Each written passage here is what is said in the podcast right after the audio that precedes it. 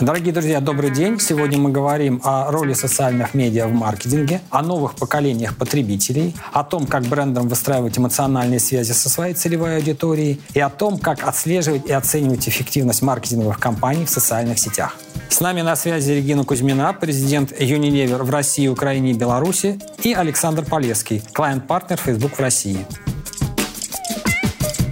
Добрый день, Регина. Добрый день, Александр. Наверное, за все время существования такой отрасли, как FMCG, отрасли потребительских товаров, этот вопрос был одним из самых значимых, актуальных. Как создать и поддерживать и развивать лояльность потребителей к бренду, как управлять этой лояльностью, как создавать прочную, устойчивую отзывчивость в сердцах, то, что говорят, в сердцах потребителей. Долгое время основным э, средством коммуникации брендов с потребителем было телевидение, как самое всеохватное медиа, которое могло достучаться до каждого. И, готовясь к этому интервью, я обратил внимание на такой интересный факт. Если э, в 2011 году компания Unilever была в топ-10 крупнейших рекламодателей на российском телевидении, то сейчас в этом списке Unilever нет. Но присутствие компании ощутимо выросло в digital. Отсюда а, вывод. Ваш а, фокус серьезно сместился с телевидения на цифровые каналы коммуникации. Это так? Это действительно так. И мы в этом а, следуем а, трендам. Наверное, не обгоняя, а именно следуя им. Сейчас цифровая коммуникация, вот сам рынок цифровой коммуникации и цифрового маркетинга, медиа занимает порядка 50% от всего медийного рынка. Надо сказать, что доля инвестиций в Unilever ну, наверное, где-то порядка 35% от общих бюджетов э, именно направлено на канал цифровой коммуникации. Ага. Поэтому я бы сказала, что телевидение пока, конечно, важная часть э, такого канального коммуникационного микса, но цифровые коммуникации у нас э, уж точно являются одним из, наверное, важных приоритетов. Понятно, спасибо. Следующий вопрос у меня фактически будет к вам одновременно и к вам, э, Регина, и к вам, Александр. Вот за это десятилетие, я упомянул 2011 год, э, фактически выросло новое поколение потребителей. Точнее, новое поколение потребителей уже не хватает букв для того, чтобы их обозначать. То есть все уже там за букву Z мы вылезли. А, как вы считаете, насколько большую роль появления новых поколений потребителей со своими привычками, во многом ориентированными на цифровые каналы. Вот насколько все это повлияло и изменило коммуникационные стратегии компании, в том числе э, вашу? Наверное, я начну со стороны э, владельцев э, брендов э, для тех, кого, собственно говоря, участие вот в этом цифровом коммуникационном рынке стало очень важной частью развития и, скажем, укрепления лояльности по отношению к брендам. На самом деле цифровой рынок, он ведь очень интересный с точки зрения донесения коммуникации. Если раньше, скажем, телевизор всегда было все просто, да, у тебя стояла цель и задача там, построение узнаваемости э, торговой марки или выстраивание какого-то определенного там, преимущества э, продукта предоставляемого, то сейчас вот эти простые задачи, э, они на самом деле, ну, наверное, с точки зрения цифрового погружения, цифровой коммуникации не очень интересны. Мы выстраиваем другого уровня отношения с потребителями. Это не лояльность, это вовлечение, то есть это формирование отношений и на самом деле как бы вот наличие вот этой ежесекундной, наверное, ежемоментной э, реакции э, между твоей коммуникацией и покупательским, потребительским э, поведением. И опять-таки интерес, э, вот вы не зря упомянули, выросли поколения. Ведь знаете, как раньше в телевидении, каким образом планировались медийные кампании? Женщины 18-45 да, мы туда, собственно говоря, определяли вот такую большую, широкую аудиторию и, как бы, собственно говоря, бомбардировали всех одинаковыми посылами. То сейчас э, цифровое пространство — это практически как клубы по интересам, а интересов э, великое множество. У каждого потребителя даже внутри одного возраста, возрастной группы есть совершенно разные профили, разное поведение, разные интересы.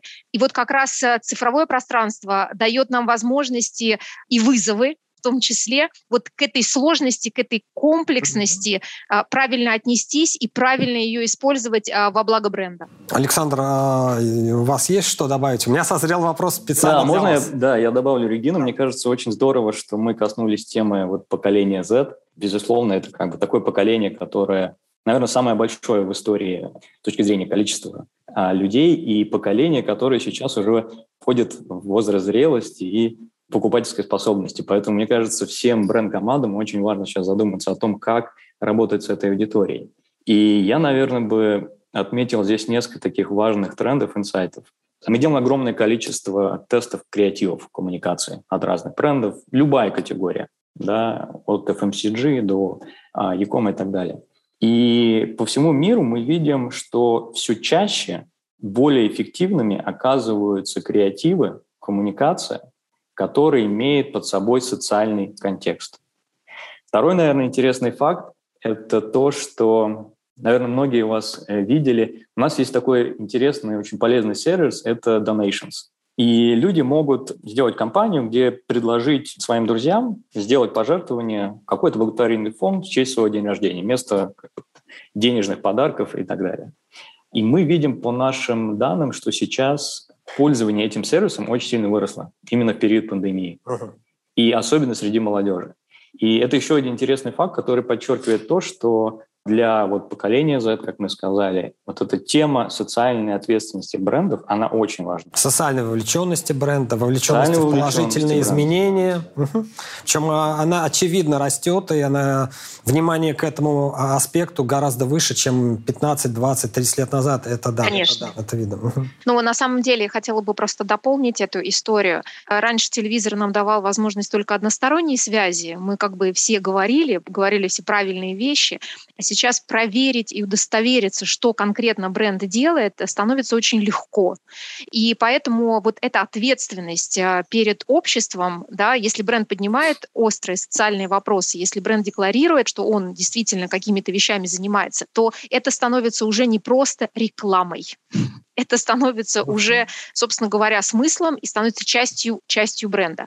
Ну, приведу пример. А, если, наверное, в моменте запуска, а, там, 20 лет назад а, бренд DAV позиционировался как уникальный продукт, имеющий в своем составе э, э, на четверть увлажняющий крем, крем, то сейчас, э, и все, наверное, как бы вспомнят об этом легко, но сейчас бренд DAV — это бренд с очень высокой социальной ответственностью, поднимающий такие вопросы, связанные с уверенностью, с именно воспитанием а, а, подрастающего поколения и девочек, женщин, с вопросами самооценки и со всеми как бы вот этими сложными и очень непростыми а, вопросами, которые связаны с этим. И мы видим, что если раньше потребителя действительно интересовали больше фактически результативность, вот фактически работа продукта, хорошее это мыло или плохое, то сейчас э, все больше и больше роль отводится тому, что я верю этому бренду, я доверяю этому бренду, я хочу как бы ассоциироваться с этим брендом, я вижу разницу, вот и как бы, собственно говоря, свое участие и соучастие в чем-то полезном, в чем-то важном и в чем-то нужном. И это вот та история, которая случилась, на мой взгляд, именно с цифровизацией э, пространства. Говоря о цифровизации, говоря о цифровых каналах коммуникации брендов, мы все-таки в первую очередь подразумеваем социальные сети – Пожалуй, да. да? Ну, есть угу. различные форумы, есть блоги и так далее, но соцсети, наверное, самая охватная история, позволяющая наиболее э, быстро получать отклик. Э, я вот вспоминаю, когда 10 лет назад э, глава Unilever мирового объявлял, что корпорация запускает свою новую коммуникационную стратегию и будет э, делать упор на социальные сети, на цифровые коммуникации, э, потому что это дает э, максимальную возможность напрямую напрямую общаться с потребителями, как с группами потребителей, так вплоть до каких-то отдельных э, личностей. И как я понимаю, вот тогда сделанная вами ставка, она оправдалась. Абсолютно точно. И могу сказать, что вот социальные медиа, они играют очень большую роль в целом. Это ведь не только становится уже коммуникационным каналом как таковым, где мы там запускаем э, рекламные ролики, и на этом вся история заканчивается. Это история действительно двусторонней связи. Uh-huh. Это та история, где ты, собственно говоря, что-то сказал, что-то сделал, и сразу же получил обратную связь э, от э, своего потенциального покупателя и потребителя. Мы получаем и аналитические продукты, мы получаем технологические решения, uh-huh. мы можем uh-huh. быстро тестировать и понимать в моменте, что работает, что не работает. Мы можем более четко выстраивать профиль своего потребителя, uh-huh. понимая, что его или ее интересует. Э, никакой телевизор никакие вот традиционные медиа нам такой возможности не дадут. Приведу пример, тоже э, очень позитивный опыт работы с Фейсбуком. Э, так называемые наши партнерские, партнерская реклама или, как мы называем это в таком профессиональном сленге, collaboration ads, э, которые мы, э, наверное, пропилотировали и вот так полномасштабно запустили с Фейсбуком э, в России в сотрудничестве с Фейсбуком и Озон. И мы видим, что эффективность такой рекламы и такого взаимодействия, даже не рекламы, а взаимодействия, оно превышает все до этого попробованные варианты. То есть, условно говоря, возврат на вложенные рекламные средства вырос пятикратно. То есть вот мы видим, что это не просто реклама, не просто здорово, не просто красиво там или современно и модно, а это еще имеет абсолютно четкий, а, хорошо измеряемый коммерческий эффект. Социальные сети позволяют сейчас получить, по сути, бесшовный опыт да, для человека, начиная с этапа узнавания как о каком-то новом продукте а, до самой покупки. И вот то, что Регина упомянула, у нас был очень действительно классный, успешный кейс а, совместно Facebook и Unilever Озон, партнерская реклама. По сути, это наша философия, как мы сейчас понимаем электронную коммерцию в современном мире. И мы называем это Discovery Commerce. Объясню, что это значит. Если раньше потребители, по сути, искали себе интересные продукты цифровом пространстве, то сейчас мы пытаемся поменять эту концепцию, чтобы продукты сами находили своих потребителей. И это мы можем сделать как Facebook благодаря тому, что нами пользуются 3,5 миллиарда людей, как минимум, раз в месяц используют какое-то наше одно приложение, у нас есть огромное количество сигналов. Мы знаем, как люди себя ведут на наших платформах. По сути, это некое топливо для наших алгоритмов, которые могут в цифровом пространстве показать людям именно ту рекламу, которая с большей вероятностью их заинтересует. Бренд имеет возможность показывать э, весь свой каталог товаров. Да? Но наш алгоритм действует таким образом, что он выбирает тот продукт, который с большей вероятностью понравится конкретному человеку. Вот как раз из вашего ответа, и вот у меня предыдущий, на предыдущий ответ Регины назрел вопрос, у меня создалось ощущение, что четко оценить э, успешность тех или иных действий в цифровых каналах можно тогда, когда и к, к этому процессу подключена электронная торговая площадка. Э, если вспоминать старые времена, когда, допустим, в магазинах устраивается сэмплинг, раздаются образцы шампуней, и вдруг рост продаж, и можно четко связать, что да, образцы были розданы, понравилось, вот так-то повлияло на продажи.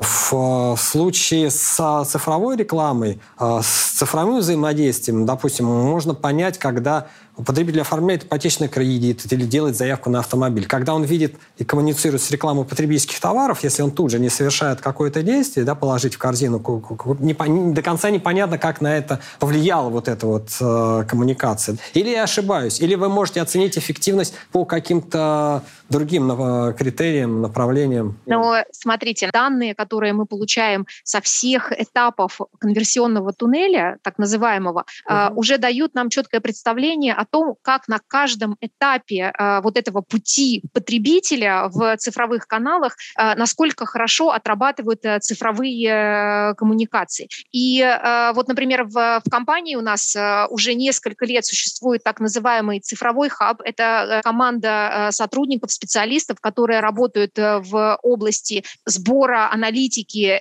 планирования и исполнения компании на стыке с электронной коммерцией и так далее, именно в цифровом а, пространстве, где мы четко абсолютно можем измерить э, свою эффективность по каждому шагу, который мы делаем в цифровом пространстве. Мы ставим себе задачи такие достаточно а, амбициозные, перевести 70% всех своих медийных, скажем, активностей в так называемые shoppable, то есть те, которые конвертируют в продажи. На сегодняшний момент это порядка 40-50%, но как бы вот мы стремимся к повышению эффективности и конкретной связки с возможностью приобрести и, соответственно, повысить эффективность вот до 70%. Все рекламные затраты а, в цифровом пространстве, они в той или иной степени степени и с той или иной быстротой должны привести к конкретному измеряемому коммерческому uh-huh. результату. Да, я, наверное, знаете, тут дополню Регину э, в плане того, как мы в компании Facebook относимся к измерениям.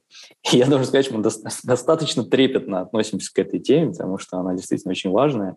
У нас есть и бренд-лифты, которые могут мерить эффект на бренд-метрике. У нас есть sales-лифты, которые позволяют оценить эффект продажи. Это первый момент. Второй момент важный – это философия инкрементальности. Когда мы берем контрольную группу, людей, которые не видели рекламу, да, и наши алгоритмы позволяют выделить там, репрезентативный сегмент вот в аудитории бренда, который эту рекламу не увидит, и тестовая группа людей, которые видели рекламу, да, и сравнить результат.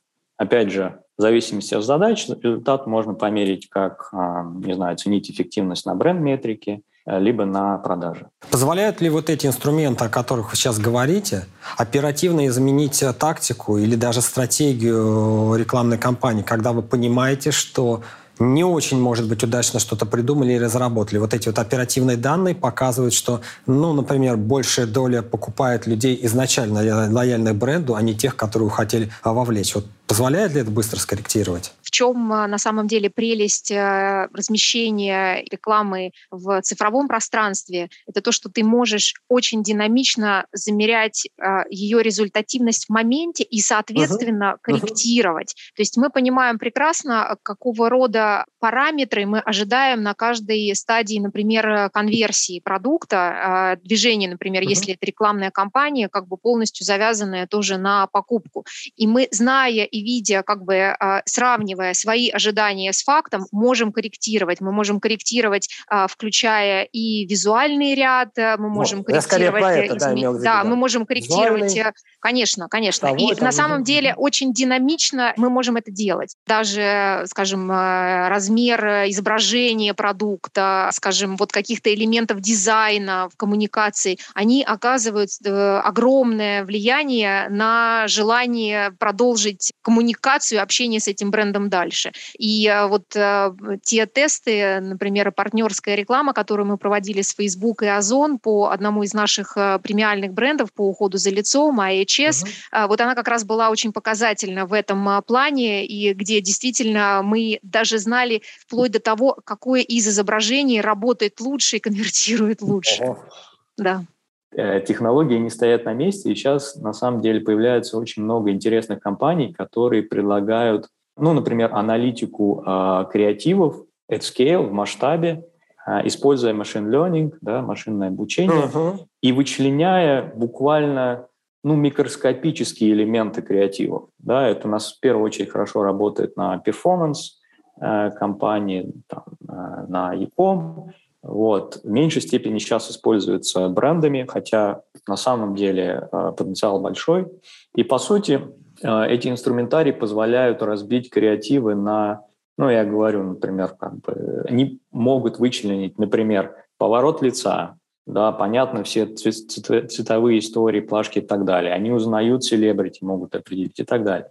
И дальше они, анализируя все эти элементы, могут с хорошей вероятностью предсказать, что вот для таких конкретных задач да, лучше использовать, например, не знаю, зеленый цвет, да, или натуральные, пастельные э, тона, uh-huh. да, а, или какие-то другие дать инсайты. Но опять же, все это достаточно на таком правильно детальном уровне, но если изначально креативная идея была а, не особо релевантна потребителям, то, конечно, если отправная точка, там, скажем, 50% успеха, то вы можете ее этими всеми штучками докрутить до плюс 20%, но это все равно будет 100% успеха. Да? Uh-huh. Все равно, как Регина правильно сказала, а, самое важное начать с правильных инсайтов, знать своих потребителей, как мы вначале говорили, знать, что их сейчас волнует с точки зрения, например, социальной ответственности брендов и уже дальше как бы использовать все эти элементы, всю эту магию для такого uh-huh. перфекциониста, uh, execution in detail, что называется. Я могу привести пример, а, возможно, это как бы проиллюстрирует эту историю. У нас есть такой бренд, э, известный, хорошо известный а, и достаточно популярный среди российских потребителей, это дезодорант Рексона. Он давно на рынке, как бы пользуется большой популярностью и так далее. Мы решили расширить э, линейку и предложить э, более молодым потребителям новый вот такой вот продукт, такой Рексона для тинейджеров. То есть, собственно говоря, как бы, ну, что сделать? Ну, запустить, залистировать в магазинах. Можно поставить э, промо-персонал в розовых юбочках, да, как бы вот так по старинке подойти и так далее. Мы пошли немножко другим путем и, собственно, понимая о том, что потребитель, что интересует потребителя, чем они они живут, как бы вот эти молодые девочки, как бы кого они слушают? То есть они слушают мам или они слушают себе подобных, да? Кто влияет э, на э, формирование их э, мнений и так далее. Поэтому мы пошли на сотрудничество с Катей Адушкиной, которая mm. известный инфлюенсер вот для, именно для такой целевой аудитории, и сделали сериал такими коротенькими фильмами, которые, собственно говоря, тоже сотрудничали с Фейсбуком. И я могу сказать, что это был опыт, которому у нас учились наши международные и партнеры, и, э, собственно говоря, другие подразделения компании, потому что это оказалось стопроцентное попадание. Мы знали и понимали, чем живет потребитель, мы понимали, что им интересно, кто может повлиять э, на формирование их э, как бы, мировоззрения и покупательского поведения. И, собственно говоря, формат, который был выбран, и место размещения, они были тоже как бы стопроцентным попаданием в аудиторию. В итоге очень молодой продукт э, у такого матерого известного бренда благодаря вот этому сотрудничеству пошел в пятерку дезодорантов среди молодой аудитории буквально вот э, за два года появления на рынке. И вот это та часть магии, э, которая на самом деле хорошее, глубокое понимание своего потребителя, своей целевой аудитории. Вот мы несколько раз за последние минуты затронули тему инфлюенсеров. Я хотел бы э, ее коснуться чуть подробнее. Она не нова в брендинге. А узнаваемые лица привлекались э, всегда с тех пор, как э, появились рекламоносители. А, но я заметил, что это такое мое стороннее наблюдение, что если а, в классическом понимании ну, селебрити, да, в рекламе какого-то это бренда, это просто лицо, имеющий некие э, внешние смысловые связки, ну, там активный, молодой или, наоборот, там э, пожилой, уважаемый там и так далее, то в соцсетях э, действительно селебрити превращается в инфлюенсера, потому что он становится рекомендателем. И здесь доверие возникает не потому, что о, я люблю этого актера, там, да, когда я вижу его лицо на плакате, а потому что он э, демонстрирует своей аудитории, э, что он этому бренду доверяет, он сам им пользуется и будет продолжать пользоваться и так далее. Я правильно вот сейчас препарирую вот эту всю ситуацию? Да, и в дополнение к этому и, инфлюенсер... Именно, селебрити именно в цифровых каналах превращается в инфлюенсера. Именно благодаря цифровым каналам он превращается в инфлюенсера. То, что не да. даст его появление на телеэкране или на, на уличном рекламном щите. Да, потому что имеет место быть двусторонняя связь. То есть э, связь. есть коммуникация, есть вовлечение. И это делает э, инфлюенсеров э, на самом деле как бы важным инструментом в выстраивании вообще, в принципе, бренд-стратегии. Я бы сказала так, вот для меня инфлюенсер — это не только персона, это еще и медийный канал. И вот это как раз э, та история, которую мы должны учитывать э, в выборе, как бы скажем так, в подборе правильного инструментария и в выборе uh-huh. правильного сотрудничества. И, соответственно, я бы действительно разделяла бы инфлюенсеров и селебрити, потому uh-huh. что где-то это а, история просто, скажем так, э, формирование каких-то дополнительных бренд-метрик, а где-то в случае с инфлюенсерами это еще и э, формирование не только бренд-метрик, но это еще и продажных, да, как бы вот коммерческих метрик. А инфлюенсер для вас начинается с какого количества фолловеров? Да, вы знаете, на самом деле Я бы сказала так, я не очень смотрю на э, количество вот, последователей да, и подписчиков. Для этого есть у нас э, как бы профессиональные товарищи в медийном отделе, в агентствах, которые оценивают эффективность. Потому что надо сказать, что мы ведь тоже не выбираем э, для себя инфлюенсеров и партнеров только исключительно потому, насколько хорошо там они выглядят и так далее. У нас есть тоже четкие понятия оценки эффективности сотрудничества. Да? Вот. Соответственно, а, я больше, опять-таки, а, всегда смотрю на соответствие инфлюенсера бренду. То есть вот uh-huh. Катя Адушкина была прям идеальным э, партнером для нас, потому что она собой полностью олицетворяла то, что мы хотели видеть и развивать в новые линейки. Вот э, когда DAF э, начал э, действительно очень активно озвучивать свою позицию с точки зрения, скажем, уверенности, понятий настоящей красоты и так далее, yeah. правильным, вот прям таким вот стопроцентным партнером оказалась Манижа. И не просто потому, что она прекрасная женщина, да, как бы, а потому что у нее есть еще и своя позиция точно такая же, как и у бренда DAF. И, соответственно, вот то сотрудничество, которое у нас произошло в течение одного года, оно не прекращается. Мы все время находимся в диалоге, мы все время как бы находимся в том, что что у вас происходит, а что у вас происходит, а где мы могли бы как бы посотрудничать и расширить вот свое, как бы, скажем, участие в тех проектах, которые непосредственно к, к нам, к DAO, к Unilever не имеют отношения. Но это те вещи, которые мы со своим инфлюенсером стали партнерами, да, и мы, собственно говоря, готовы поддерживать друг друга, и нам интересно это делать. Вы задали вопрос, с какого числа подписчиков нужно считать человека, да, инфлюенсером. Ну вот мы где-то опираемся от э, тысячи человек. И здесь на самом деле уже важно ну, как бы понимать, что, как вы правильно сказали, есть крупные звезды, селебрити, и есть, безусловно, плюсы минусы работы с ними, там плюсы охваты, минусы стоимость появляется благодаря вот социальным сетям огромное количество инфлюенсеров разного уровня, да, помимо этих многомиллионных э, селебов. В том числе на, мы их называем нано- или микроинфлюенсеры. И у нас есть много примеров, когда бренды работают с такими инфлюенсерами и делают успешные кейсы.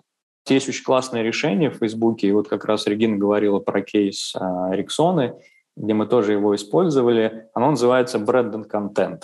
Да? По сути, это инструмент, который позволяет вам э, взять органический пост инфлюенсера в платное продвижение. Какие mm-hmm. здесь есть плюсы? Понятно, ну вы как бы экономите на креативах, но здесь основное это то, что понятно, что у конкретного инфлюенсера есть свои подписчики, но аудитория бренда зачастую гораздо больше этого.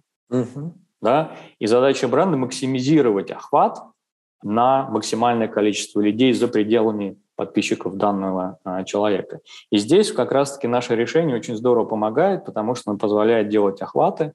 И что самое важное, то, что Евгения тоже упомянула, правильно измерять. Да? А, благодаря этому решению вы можете увидеть реальные охваты, а не опираться на статистику лайков, комментариев, угу. да, э, под постом селебрити. И это тоже очень важно. Спасибо. Не могу не затронуть один момент, он очень любопытный. Мне кажется, Регина, вы с удовольствием про это поговорите. А долгое время очень действенным э, механизмом, если говорить про офлайн розницу про классические розничные сети, был такой инструмент, как скидка делается скидка, и лояльные покупают, но самое главное, покупают те, кто раньше не обращал внимания, ну, и так, ну, что-то, что-то как бы это разъяснять. У меня создалось ощущение, что этот же инструмент благополучно, в кавычках, перекочевал в диджитал-среду. Я регулярно вижу сообщения о значительных скидках, там, скидках чуть ли не до, до себестоимости и так далее. Но я также неоднократно и несколько лет назад, когда активно писал про маркетинг, и до сих пор слышу мнение маркетологов, что скидка – это инструмент с кратковременным эффектом. Да, это действительно даст влияние на продажи там, ну, на каком-то квартальном или месячном э, временном э, периоде, но это не формирует лояльность э, к бренду, доверие и, и, и так далее. И уж тем более, когда это перекочевывает в digital, это уж тем более там э, не, не сработает э, так, как, э, так, как ожидают. Это, это, это вы сторонник вот какого какого мнения? Я подозреваю, что второго. Ну, вы знаете, на самом, на самом деле, ну, э, давайте так, это инструмент, и это, ну, действительно эффективный инструмент, но а, неправильное использование этого инструментария, оно не только не помогает выстраивать бренды, оно и разрушает, как бы размывает э, ценность брендов. Мне кажется, что э, история со скидками — это попытка, скажите, знаете как, скомпенсировать недостаток содержание либо от бренда, либо от э, розничного партнера. Когда нет эмоциональной связи, когда сказать, упор на цену. Конечно. Когда угу. сказать, кроме как налетай подешевело, нечего. Угу. Я могу сказать, что мы видим интересную такую э, кривую взаимо взаимодействия и отношения э, наших э, потребителей к брендам. Изначально бренды играли очень большую роль. Ты выбирал бренд, ты не выбирал цену. Потом потихоньку со временем эта история начала размываться, и, соответственно, как бы вот этот а, ассортимент используемых продуктов э, и брендов а, в каждом домохозяйстве расширился значительно. И цена в какой-то момент начала играть действительно чуть ли не самую важную роль. Но сейчас э, с молодым поколением, с э, вот нашими миллениалами, зелениалами, как их называют, uh-huh. мы видим также более высокую заинтересованность не в цене, а именно в вот этом эмоциональном посыле, который uh-huh. Помимо своих функциональных и ценовых качеств бренд приносит. И, соответственно, конечно же, э, реализовать э, такие вещи в цифровом пространстве, как я говорила, уже несколько проще. Именно поэтому эффективность э, твоего присутствия как бренда в цифровом формате, оно определяется еще и наличием так называемого A контента, то есть контента, который вовлекает, который рассказывает историю, который, собственно говоря, позволяет совершить покупку не только исходя из той цены, которая э, есть и которая предлагается. Но мы видим, что поведение покупателей, поведение потребителей очень сложное. Очень много, скажем, исследований проводится в онлайне, покупка совершается в офлайне. Прежде чем совершить покупку, наши потребители могут, как бы, собственно говоря, горы перевернуть, но изучить весь рынок, как бы, что называется, проверить э, все варианты всех поставщиков и выбрать самую лучшую цену. Поэтому, скажем, интенсивность и давление на ценовой фактор будет сохраняться. Но если э, его не дополнять правильным контентом, правильными активностями, если его не дополнять правильной коммуникацией с вовлечением инфлюенсеров, э, там, э, селебрити правильных, э, с действительно упором на какие-то социально значимые вещи коммуникации, то тогда, ну, как бы нас всех ждет печальное, мрачное будущее, когда, собственно говоря, все наши бренды превратятся исключительно в однообразные серые флаконы с надписью «шампунь» или «стиральный порошок». Угу. Александр, хотели... Да, я, знаете, хотел бы добавить, что, как Регина сказала, конечно, скидки – это такой самый простой инструмент заставить человека совершить покупку. Но вот сейчас, безусловно, ну, цифровизация, социальные сети, они создали огромное количество инструментов, которые э, могут человеку помочь принять решение. Есть классный очень пример, и, кстати, он очень классно сочетается в целом с общей темой вот, построения бренда со смыслом. Это Hellmans из Бразилии. Вот как раз в период пандемии у них была программа, когда они сделали партнерство с несколькими крупными шеф-поварами Бразилии. Uh-huh. Компания называлась Fridge Heroes, герои холодильника. В период пандемии, естественно, многие люди, к сожалению, там потеряли были работу. Были героями холодильника. Да, были героями холодильника. Они потеряли там работу или и как бы у них были. Да просто на удаленке сидели. Да, просто на удаленке сидели, да, рядом с холодильником. И как бы у них было огромное количество продуктов, которые не очень было понятно, как использовать, либо которые нужно было максимально эффективно использовать, да, с максимальной отдачей. И вот э, коллеги э, из Salmon создали некий чат-бот, да, вот в данном случае это был мессенджер, не WhatsApp, но не суть, который, оперируя теми как бы leftovers, да, теми продуктами, которые остались в холодильнике, мог выдать наиболее там, приятный, да, приятный э, рецепт, который был, по сути, спонсирован вот несколькими шефами, топами э, в Бразилии. Ага. Да, они написали эти рецепты, исходя из того, что в целом у людей может быть в холодильнике. Ага. Классный пример, потому что есть инфлюенсер, есть социальная направленность да, всего этого кейса, да, э, есть непосредственный диалог с э, потребителями, а, есть продажи. Однозначно люди... позитивная эмоциональная связь. Да, эмоциональная... есть как бы продажи, люди покупали Helmets. Все инструменты, о которых мы сегодня говорили, это и коммуникации, это и э, какие-то ценовые истории и так далее, это всего лишь набор инструментов. И, соответственно, здесь, э, наверное, мне бы хотелось еще затронуть вопрос больше тех э, людей, э, тех команд, которые работают с этим инструментарием, потому что мы ведь всегда как бы упоминаем только исключительно, скажем, э, наших потребителей, вот мы там выдаем продукт на гора, а за всем угу. за этим стоят э, команды, за всем за этим стоят люди, сотрудники, которые этот продукт и производят. Мы видим, что сейчас вся история цифровая, это ведь история еще партнерства с точки зрения данных, наличие вот этих э, технологических решений и использования правильных данных. Истории, когда а, ты получаешь там телевизионные э, замеры раз в месяц, Э, я помню те времена, когда их можно было там распечатать на бумажке и там по пальцам, угу. по пальчикам Я провести по всем этим, да. Вот. А, они давным-давно прошли. Сложность данных, которые мы получаем сегодня, она потрясающая, она как бы э, вот э, невообразимая. И работать одним вот в этой области совершенно нереально. То есть речь идет только о очень плотном, и вот мне нравится это слово, бесшовном таком партнерстве э, и взаимодействии между брендами и платформами, и площадками. Uh-huh. Потому uh-huh. что не бывает правды на одной стороне. И как бы самые лучшие решения по нашему опыту, они как раз-таки приходят именно в сотрудничестве, когда обе стороны открыты к сотрудничеству, открыты к поиску решений. Отлично. Большое спасибо за интересную беседу за интересную дискуссию. Спасибо большое Спасибо за хорошие большое. вопросы. Спасибо да, большое. Всего хорошего.